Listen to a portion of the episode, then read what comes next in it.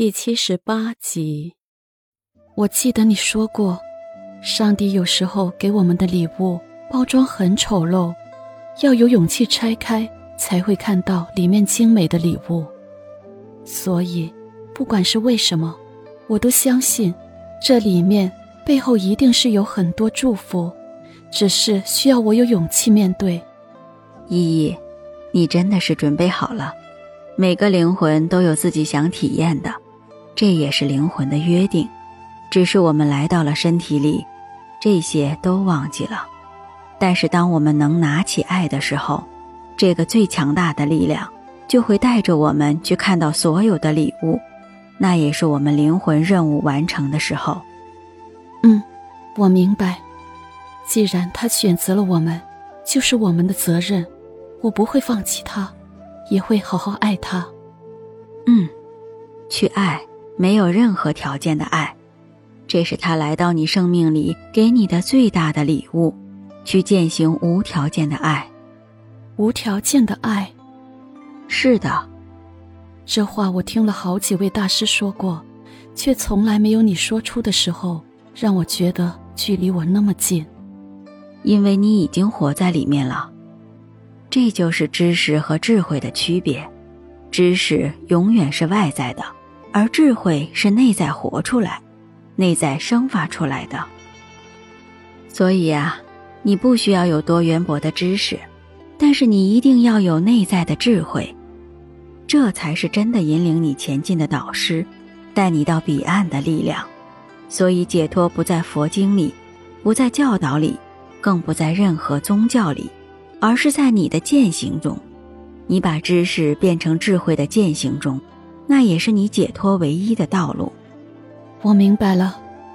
我知道你现在在准备画展，还要带孩子，时间很紧迫。不过你每周还是要来一个下午，因为我的时间也不多了。啊，不多了，是什么意思？因为完成了使命，我就要离开地球了。离开地球，你会死掉吗？也许是，也许不是。任务完成了，留在肉身里也没什么意义了。那你的使命是什么？呃，接引几个未来可以传法布道的灵魂。我，也是吗？嗯，你是我要接引的人。我怎么没觉得呢？我将来会传法布道。是的，不过你不着急去想将来，做好你眼前的就好了。莫非安慰道：“不早了，依依，你早点回去吧，下周再来。”依依看手表，果然已经六点了。说好了要去宇航的公司找他一起回家的，于是便出门了。可是刚刚出来，宇航却已经在门口等他。怎么这么晚？我还以为你五点多就会出来呢，宇航，莫非老师正式收我为徒了？哦，恭喜你，梦想成真了。不过上周他已经告诉我了。可是你没告诉我你来过。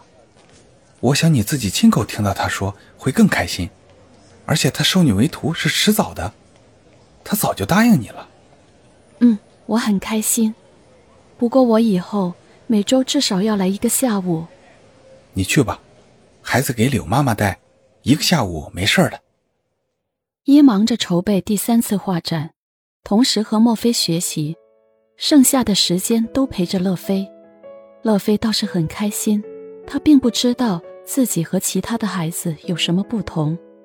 孩子单纯的眼神充满了无限的爱，不管多忙，一只要看到乐飞那单纯的眼神。就会觉得充满了力量，有一种被净化的感觉，心底涌出的不再是因为他是个不健康的孩子而产生的悲伤和困惑，而是全然的爱了。半年后，一的第三次画展开始了，这次的主题是无条件的爱，里面画了很多关于孩子的画。韩小姐果然是做了母亲了，这次的画展。充满了童真。记者好奇的采访道：“孩子是我们最好的老师，我们都认为大人是勇敢的，是充满力量的，是懂得爱的。其实不然，孩子才是那个真正懂得爱的人。